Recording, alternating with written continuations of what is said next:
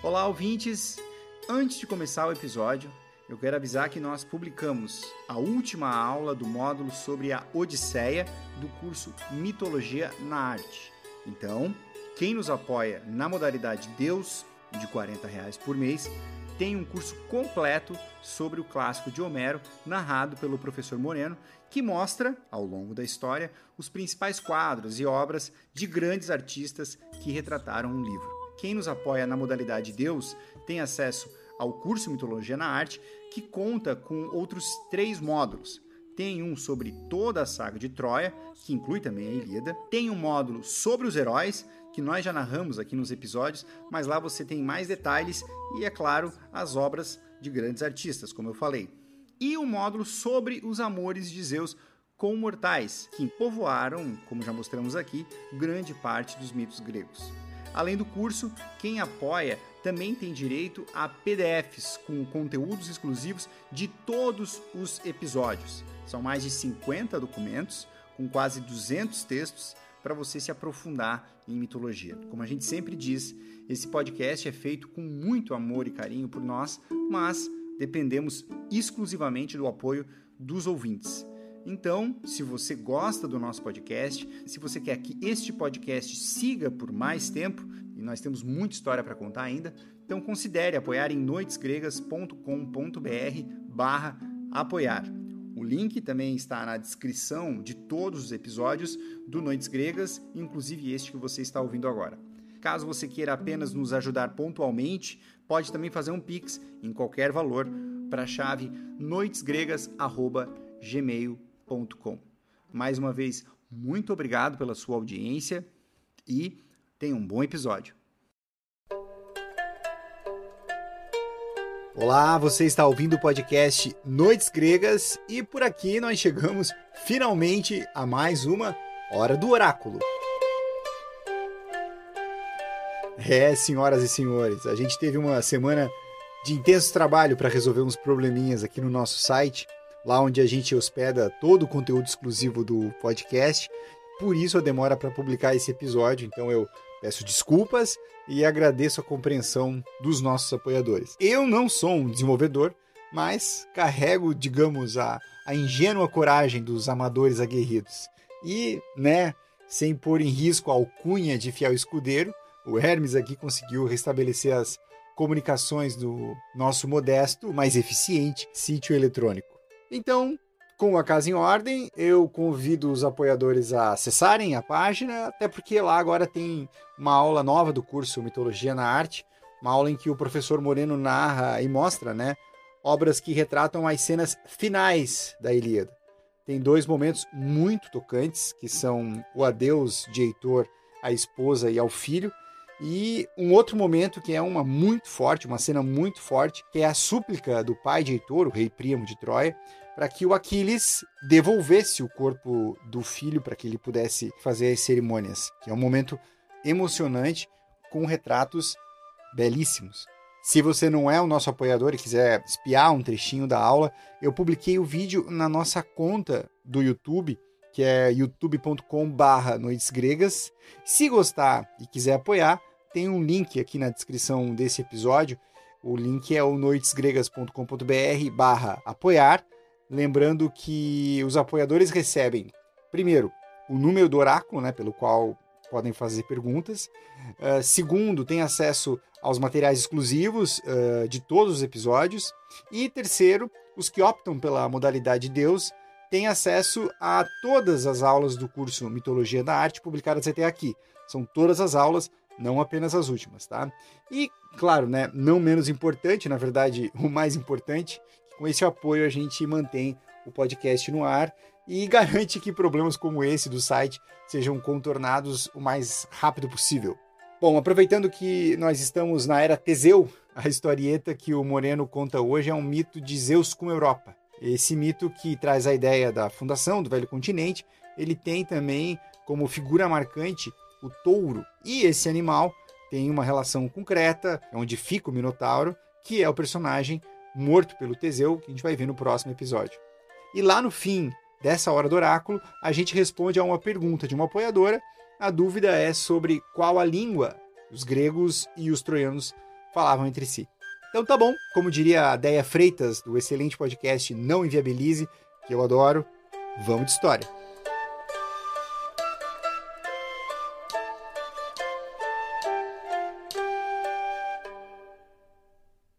O que nós vamos ver hoje vai explicar muita coisa para o assunto do Teseu e do Minotauro que nós estamos vendo nos episódios. É a ligação de Creta com a figura do touro. É, a figura do touro sempre foi muito cultuada na antiguidade. São várias civilizações viam no touro um animal simbólico da força, da, da, da coragem, e cultuavam touros, inclusive específicos. Ah, o Egito tinha o famoso touro de Apis.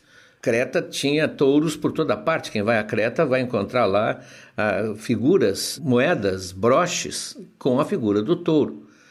E havia em, também na ilha uma espécie de tourada recreativa, vamos dizer assim, que não se fazia com armas, nem se feria o touro, nem tinha capa, como a tourada espanhola, que era uma tourada atlética Jovens, e há belíssimas representações disso, jovens, tanto homens quanto mulheres, eh, defrontavam-se com o touro e, pelo que se vê, pelo que se imagina, instigavam o touro ao ataque. Quando o touro investia contra eles, eles saltavam atleticamente por cima do touro, às vezes até, como mostra algumas figuras, apoiando a mão no lombo do animal e passando por cima da cabeça dele. Ah, então, é, essa presença quase obsessiva da figura do touro em Creta, vai explicar também por que o Minotauro é de lá. Mas hoje nós vamos ver um mito fundador, não só da, de Creta, como fundador da nossa civilização, que é o mito de Zeus e a jovem virgem Europa, de onde vai sair o nome do continente, inclusive. E vocês vão ver que há uma predestinação da ilha de Creta, do rei Minos, que vai ser o padrasto do Minotauro, da rainha Pasífae, que nós narramos no episódio, tem relações diretas com o touro, há uma predestinação para essa figura, o animal que se torna um símbolo de uma civilização.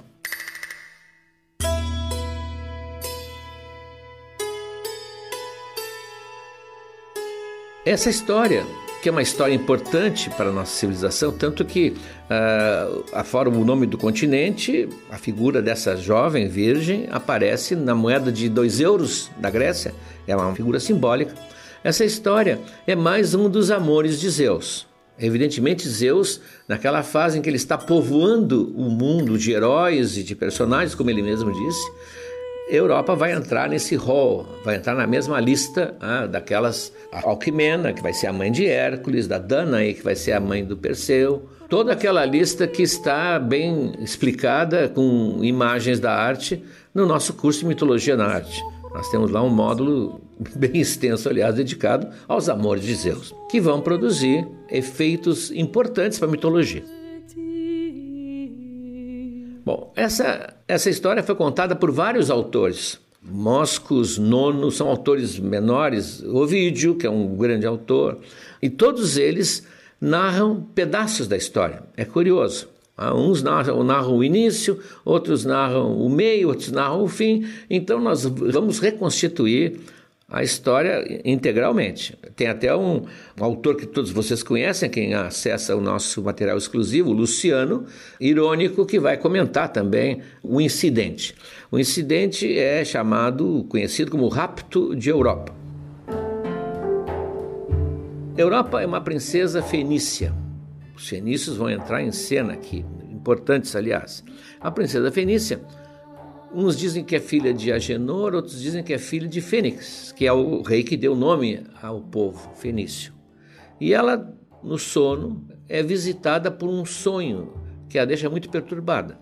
Até porque os sonhos eram vistos não como hoje, vestígios do passado ou mensagens do nosso inconsciente, eram vistos antes como anúncios do futuro. Ah, o sonho geralmente era uma previsão do que ia acontecer. Hoje, depois de Freud, realmente não se pode mais pensar assim. E ela é visitada por duas mulheres, as duas muito aparência agradável, belíssimas, e uma chama-se Ásia, e a outra representa é uma estrangeira e representa a terra que fica logo ali. A terra que fica logo ali seria a terra que é limítrofe com a Ásia, que é a Europa. E as duas estão disputando a maternidade de Europa, da jovem. Aqui se chama a Ásia, ela diz: Não, tu és minha filha, tu nasceste aqui, eu te criei, eu cuidei de ti, é claro que tu é minha. E a outra é muito carinhosa, abraça a, a jovem no sonho e diz: Não, Zeus prometeu que ele te daria para mim, tu és a minha filha. E ela acorda, acorda e muito perturbada, porque ela acha que esse sonho tem algum significado, pronunciando alguma coisa ela acorda e não tira mais isso da cabeça, até porque ela se sentiu muito bem impressionada pela estrangeira. Em nenhum momento ela teve medo ou ficou assustada. Ela sente que essa estrangeira a acolheu com tanto carinho que ela não pode tirar da mente. Ela acorda então para um novo dia e, princesa, ela passava o tempo com as suas amigas ou brincando, elas brincavam. As virgens eram muito infantis, brincavam na beira do mar ou colhiam flores no campo. Isso vai aparecer tantos mitos, né? A jovem colhendo flores, como é o caso da Perséfone, lembra, da filha da Deméter, que é levada exatamente nesse momento pelo Hades ah, para o mundo dos mortos. Então ela está colhendo flores, está vivendo a natureza, quando lá de cima, no famoso lá de cima, Olimpo, Zeus, com seu olho ah, especializado, fica encantado com a jovem. E no caso dele, ver já é desejar. Então ele chama o seu lugar-tenente, o seu mão direita, que é o Hermes, para esses assuntos. Ah, não é o nosso Hermes aqui, mas é o parecido. Chama o Hermes e diz: Olha aqui, tu vais descer e vais fazer o rebanho do rei, que pasta solto, ah, não havia cerca naquela época, que pasta solto por ali, tu vais fazer o rebanho se aproximar de onde estão essas jovens. Tu que és o encarregado de todos os rebanhos que tu tivesse desde o nascimento, quem conhece a tua história, um contato com o gado de Apolo, tu desces e conduzes a, a, a tropa em direção lentamente, mansamente, em direção onde elas estão nesse momento, que é perto do mar. Quando a tropa chegar lá, tá pronto. Aí deixa comigo. E o Hermes, evidentemente, para ele isso é facílimo. Tem várias histórias dele lidando com, com as reses, com rebanhos.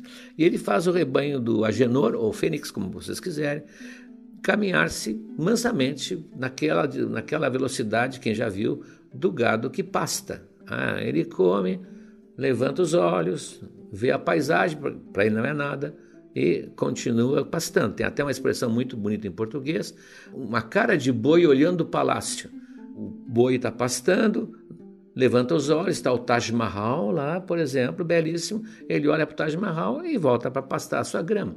Aquilo não diz nada para ele. Então, os boizinhos do Agenor vão em direção a onde estão as jovens, e as jovens estão acostumadas ao rebanho, não há animais ferozes.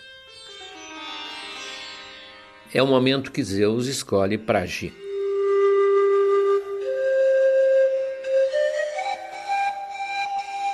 Ele é o mestre das transformações, das conquistas amorosas dele, ele sempre está transformado. Quem lembra da história de Semele, a mãe de Dionysus, ela foi a única que viu Zeus sem estar transformado e incendiou, né? pegou fogo, porque ninguém pode se aproximar de Zeus, ou nenhum mortal pode se aproximar de Zeus na sua imagem divina. Então ele já usou todos os subterfúgios. nesse caso, daí a ideia do rebanho, ele se transforma num touro. Não um touro desses, como diz o, é, o Ovídio, desse, desses touros que puxam arado ou que puxam carros é, de carga, de lenha. Não, não um desses touros é, cansados ou um touro suado, não. É um touro nos trinques, como dizia minha avó. Belíssimo. Ele é de uma alvura como a neve que não foi ainda pisada. Ele tem, em vez de chifres ameaçadores, tem pequenos cornos, pequenos, polidos, quase da cor da pérola ele tem um, ele desprende um aroma maravilhoso em volta dele, quase como se fosse um almíscar, como tem né, os, os bois almiscarados, com o qual se faz perfume. Ele é um, uma joia da natureza. E esse, que é o Zeus, evidentemente, malandramente, vai num passito ah, leve se misturando com o rebanho. Então não chama atenção de longe, porque é mais um, um animal no rebanho. Só que ele vem se aproximando, se aproximando quase como se fosse um, um animal de estimação. e chega perto onde estão as moças e chama, evidentemente, a atenção de Europa, quem ele quer chamar a atenção. E ele se aproxima e ela pensa, eh, chega a dizer, ele parece até humano, só faltava falar. Claro, ah, ela está percebendo que no olhar daquele touro existe uma presença humana, que no caso é o Zeus. Ela não percebe ainda o desejo dele no olhar.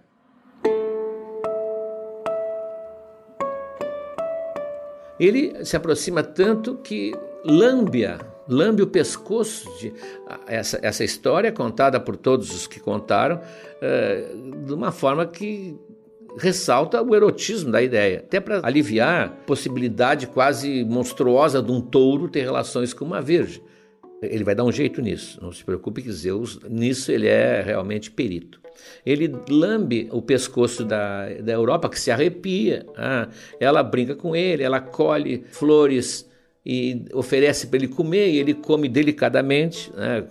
ou seja, ele está na casa da namorada, ele tem que comer educadamente, comer educadamente, e ele então uh, bufa e dá um mugido baixo sempre quando ela se aproxima, quase como um gato que ronrona, e ela passa a mão para coçar a cabeça dele e, e ela não sabe que está coçando, na verdade, ah, a cabeça de um homem terrivelmente enamorado por ela, e eles estão quase assim num flerte. Ela está achando o máximo um animal daquele porte, daquele poder, assim, submetido a ela. Ele se ajoelha para ela não ficar tão alto, né, para poder ficar perto dela. E assim eles estão nesse tique-tique.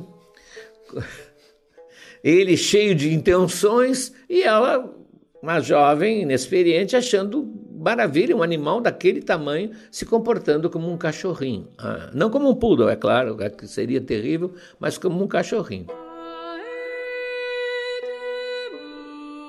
ela chama as amigas, venham, venham ver, olhem aqui. Ah, então se juntam aquelas moças, elas põem guirlandas de flores nos seus nos chifres do, do Zeus, vou chamar de Zeus de uma vez, nos chifres de Zeus, elas brincam, elas correm, dão em volta, fazem aquela brincadeira toda e ele ali só esperando a chance. Finalmente ele abaixa a cabeça até o solo, convidando-a, como se estivesse convidando a Europa para subir no lombo dele. E ela diz: Olha, vamos, vamos várias aqui, vamos fazer como se fosse um navio. Ele é muito grande, todas nós podemos sentar aqui e eu tenho certeza que ele não vai fazer mal para nós. Olhem o olhar dele, olhem o jeito dele. Esse é um touro especial, mal sabe ela. Qual é o recheio desse touro? Ela sobe e os, os, as outras ficam meio receosas, mas estão meio hesitantes e não tem muito tempo para pensar porque ele levanta ele é alto, ah, é um touro alto, levanta com a Europa em cima e vai se aproximando lentamente, sem pressa, em direção à água. E ela está dando um passeio de touro, pensa. E quando ele chega na água, perto das ondas do mar, as ondinhas, ele acelera e entra, assumindo a direção de onde fica Creta. Embora Creta fique longe, mas vai em direção a Creta. A Europa se assusta, porque não sabe como dominá-lo, não tem como pará-lo, se volta para trás e aqui se fixa. E vários desses autores falam nisso, se fixa uma imagem literária que vai ser usada por todos os que representam a cena, que não são poucos. Ah, quem nós vimos lá na mitologia na arte, tem várias representações e todas muito semelhantes. A explicação é muito simples, não é que uns viram os, a, a, a, obra dos outros, é porque tanto o Ovídio, quanto o Moscos, quanto é, o Nono dizem que ela se agarra num dos chifres para não cair, não tem cela, né? e com a outra mão ela cuida o vestido, porque o vestido começa a esvoaçar. Então, essa imagem dela olhando para trás, para as amigas que vão desaparecendo aos poucos, porque ela vai se afastando, se afastando, as amigas não sabem o que fazer, e nem ela também não sabe o que fazer, embora não se sinta totalmente aterrorizada, ela só está perplexa. Onde é que vai esse animal? Ele caminha sobre as águas. E ela então, essa figura dela agarrada nesse num dos chifres e olhando para trás com os cabelos esvoaçantes, isso é a própria imagem que está na moeda de 2 euros. Foi muito representada nas cerâmicas e pelos pintores. Claro que hoje há versões modernas, que já tem outras interpretações, mas essa é imagem foi fixada literariamente. É impressionante como a literatura pautou os ceramistas e os pintores da época. Quem descreve bem o que acontece agora é o Luciano. O Luciano ele faz um daqueles diálogos dele. Nesse é da série tem os diálogos dos mortos, tem os diálogos dos deuses. E essa série é o Diálogos Marinhos. E ele faz um diálogo entre dois ventos, o Zéfiro e o Bóreas, se não me engano, ou o Noto. São os ventos na Grécia tinham um nome e são deuses. Então um dos ventos é o Zéfiro está dizendo: "Pá, tu nem sabe o cortejo que eu vi passar." Ontem. O Luciano não respeita nada, né? O Luciano era um sujeito cético, irônico, e que o que ele escreve sobre mitologia é sempre muito divertido. E o outro pergunta: o que, que foi? Eu estava ocupado, não, não, não pude assistir. O que, que foi?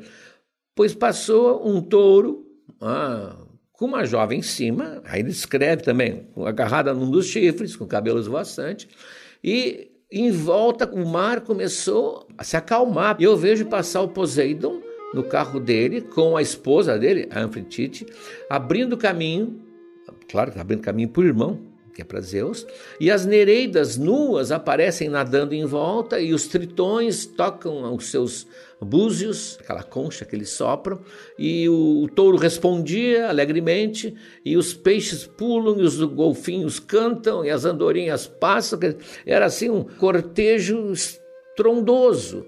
E a moça, ela cuidava de vez em quando para não afundar, molhar a barra do vestido, porque ela estava cuidando disso. E o touro, às vezes, fingia que ia mergulhar, baixava a cabeça e ela se agarrava mais no pescoço dele, né? parece que estava fazendo aquilo de propósito, e eles vão em direção à Creta. Aí o outro diz, puxa, eu não estava aqui quando isso aconteceu. Quer dizer, a partir daí nós temos a descrição do desfile.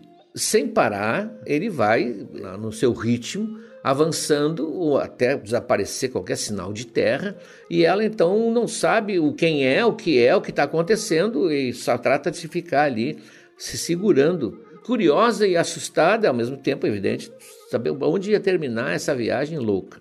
Ela não tem a menor ideia para onde está indo, até porque certamente ela não conhecia o mapa do Mediterrâneo. Ah. Mas se aproxima de uma terra que é Creta que é o lugar onde Zeus foi criado, segundo um, uma das versões, ali que ele foi criado antes de assumir o poder do Olimpo.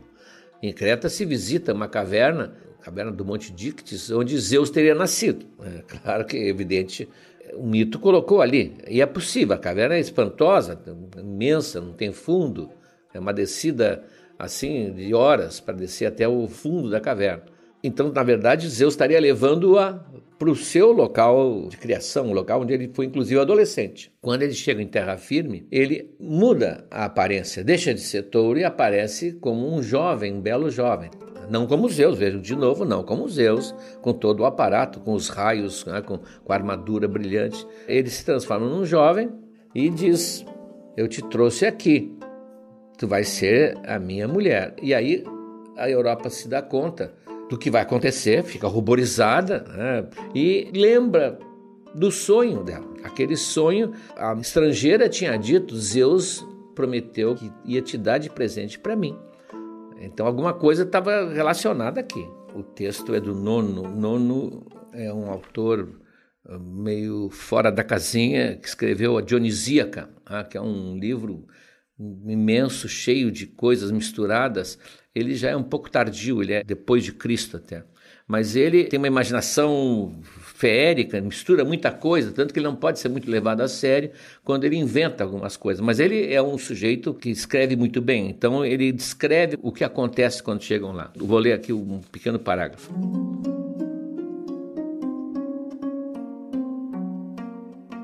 Mas Zeus abandona sua forma de touro e, na aparência de um belo jovem, ei-lo correndo em volta da Virgem intocada. Ele acaricia. Começa a desfazer a faixa que cinge o peito da donzela, tocando como se por acidente os contornos arredondados de seus seios firmes.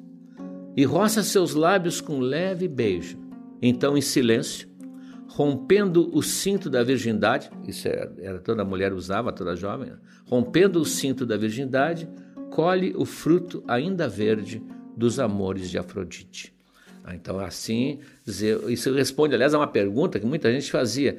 Zeus, quando se metamorfoseia, ele possui as suas queridas, as suas escolhidas, na forma em que ele estava? O único caso que a gente conhece em que isso aconteceu é Leda e o cisne. Na figura do cisne, ele vai ter relações com a Leda. Nos outros, ele se transforma nele ou num jovem em ser humano. A própria Hera foi conquistada assim.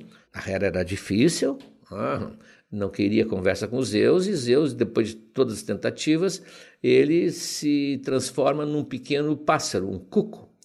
E num dia de inverno, frio, talvez até com geada ah, na estrada, ela vem andando e ele aparece na frente dela com a asinha arrastando no chão, uma perninha ah, como se estivesse ferida, com aquele olhar eu já mencionei aqui, do gato do Shrek. E ela então fica evidentemente condoída daquele bichinho, vê que ele está enregelado, pega-o na concha das mãos, leva-o ao seio para aquecê-lo e aí ele vira Zeus. Ah, é aí que ele passa a ser ah, o marido de Hera. Então, a cena é, é, mantida dentro dessa elegância. Ele vira um belo jovem e, como tal, ele vai possuir a Europa. E, evidentemente, sendo Zeus, ela já sai grávida. Ela vai dar três filhos. Só que antes de nascerem esses meninos, são três meninos, ele a não abandona, ele a transfere para o rei de Creta. É uma coisa estranha. Ele passa a, a esposa, não esposa, mas a, poderia ter sido, para o rei Asterion. E o rei Asterion não tem filhos e assume os três como filhos seus. Né? Vai ganhar uma esposa já com três filhos. E esses filhos são Minos, Minos, talvez um dos personagens mais variados da mitologia, que aparece em várias situações, inclusive o Minotauro, daí o Minotauro é o touro de Minos. Minos, Radamantes e Sarpedon. Minos e Radamantes, nós já falamos neles lá no mundo dos mortos porque eles, depois de mortos, se tornam juízes. São os juízes, junto com Eco, os três juízes que determinam o destino, é, o local para onde vão as almas mortas. Então ele nasce aqui. Assim é o nascimento de Minos, que é ligado à ideia de um touro, que está ligado à ideia de Creta. Nós estamos fechando aqui uma espécie de paradigma. Minos vai se tornar depois ele, o rei, e vai ser, quase repetindo o que aconteceu com seu padrasto, ele vai ser padrasto do Minotauro, que não é filho dele, mas é filho da rainha, como nós vimos no episódio. E a Pasífia, a rainha, ao se apaixonar pelo touro, está fazendo quase que uma reedição do que fez a Europa. Então a Europa produz para a mitologia, principalmente esse personagem, o Minos, e passa a ser também um nome com que vão conhecer aquela terra que fica logo ali, da Ásia a Europa. Então, dizem os, os, mitólogos e os que sabem analisar essas coisas que esse mito representaria o inconsciente coletivo que dizia que a cultura tinha vindo da Ásia, tinha ido do Oriente para o Ocidente, porque dos fenícios é que veio o alfabeto, e o alfabeto com todas as consequências que teve. Então, esse mito seria uma espécie de mito coletivo de um povo que com isso estava reconhecendo, ou não estava, mas inconscientemente expressando, que tinha essa ideia da sua origem, que nossa civilização, civilização ocidental, veio da Ásia.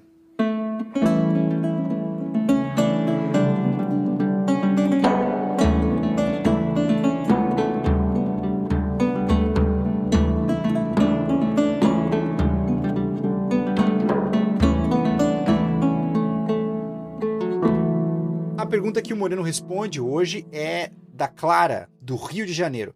Ela mandou pelo WhatsApp, mandou em texto. Enfim, podia ter mandado áudio. Você pode mandar o áudio para que a gente possa colocar a sua voz aqui na, no podcast. Mas enfim, ela escreveu o seguinte: a dúvida dela. Eu e o meu marido Lucas estamos agora acompanhando a saga de Troia, olha só, do curso Mitologia na Arte, e ele veio com uma dúvida que achamos que valia a pergunta. Em qual língua se comunicavam os gregos e os troianos entre si? Há vários episódios sobre conversas e negociações entre os dois povos, então deveria haver uma língua em comum. Qual era, professor? Fala-se disso em algum lugar? Será que os troianos falavam grego? Prezada Clara, A tua pergunta é uma pergunta que atrapalha muito escritores quando fazem ficção histórica ou ficção de viagens. O personagem dele, ao entrar num país estranho, deveria falar a língua desse país ou um país deveria falar a língua de que ele fala. Isso solucionaria muito problema. Então, muitos escritores, como não tem como equacionar isso no seu roteiro, simplesmente ignoram e falam a mesma língua que os outros falam. A Emília, no Monteiro Lobato, solucionou isso muito bem. Ah, quando eles vão à Grécia, eu, não sei se o Pedrinho diz, nós não falamos grego. Ah, então, diz ela, vou usar o faz de conta. Faz de conta que eles nos entendem. Pronto. E pronto, aí o Monteiro Lobato pode contar suas histórias sem se preocupar a cada momento em que houvesse ah, um diálogo entre um nativo e o visitante, como se explicaria, como se solucionaria isso aí. Isso já embaraçou muitos narradores. Homero parece que simplesmente usou esse mesmo expediente. Ah, eu diria que Homero não tinha visto ainda, nem podia ter visto, mas como na Guerra das Estrelas. Não importa o planeta de onde veio, ah, de onde veio o Darth Vader, eles falam inglês. E parece natural isso aí. Se nós, como os espectadores, aceitarmos isso, essa ilusão, pronto, isso não nos preocupa mais. Isso é, faz parte da maneira de fruir a ficção. Se eu vou me preocupar, por que, que o personagem não para para ir ao banheiro? E não come, porque o narrador não põe ele comendo. Isso aí destrói a ficção. Então nós temos coisas que não, não tem como explicar. Parece que há diferenças de linguagem, inclusive dos deuses com os homens. Talvez os deuses que falassem grego. Mas a cena em que Afrodite vai seduzir o Anquises, que é de Troia, né, que é um parente do primo, e vai levá-lo literalmente para a cama. E ela vai tranquilizá-lo, porque ele está muito assustado, ele está imaginando que por ali deve ter uma deusa, para que ele não tenha suspeitas, porque ela fala a língua dele. Ela diz: Não, é, eu tive uma ama que falava a sua língua, então eu aprendi a falar assim como você. É o único momento em que se tem uma menção de diferenças linguísticas porque os, os deuses são os mesmos. Os troianos têm relação, segundo Homero, é claro, né, relação com deuses, com Zeus, com Atena, com Hera. A linguagem é a mesma. Então, se nós formos pensar nisso, nós teríamos que ter intérpretes. E as próprias batalhas da Ilíada são sempre encontros mano a mano, frente a frente. Um guerreiro se apresenta para o outro e diz: Eu sou filho de Fulano, Beltrano, e agora eu, eu, ah, eu quero te matar. E o outro diz: Pois muito bem, eu sou filho da Ciclana e do Beltrano, e vamos ver quem é que mata primeiro. Ora, dialoga o tempo todo. Isso seria terrível se houvesse uma diferença de linguagem, que deveria haver historicamente. Troia fica na Ásia, é um reino asiático. Primo tem um harém, ele tem 90 filhos, é claro que não é o pobre da Écuba. Ela não teria como suportar todos esses partos. Mas tudo isso se, se esvai na fumaça da, do mito, da história, da lenda, e a gente relaxa e aproveita. Ah, então, a dúvida de vocês é absolutamente legítima, mas a solução que os escritores fizeram foi de simplesmente ignorar esse detalhe. Termina aqui a Hora do Oráculo. O próximo episódio será a segunda parte do Herói Teseu vai ser o episódio 37. E para compensar a demora aqui em publicar esse episódio, eu prometo que ele sai antes do Natal, se os deuses permitirem, é claro. Um abraço, gente.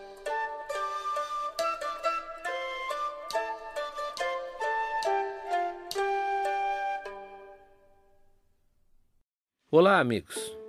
Chegamos agora ao terceiro ano do Noites Gregas.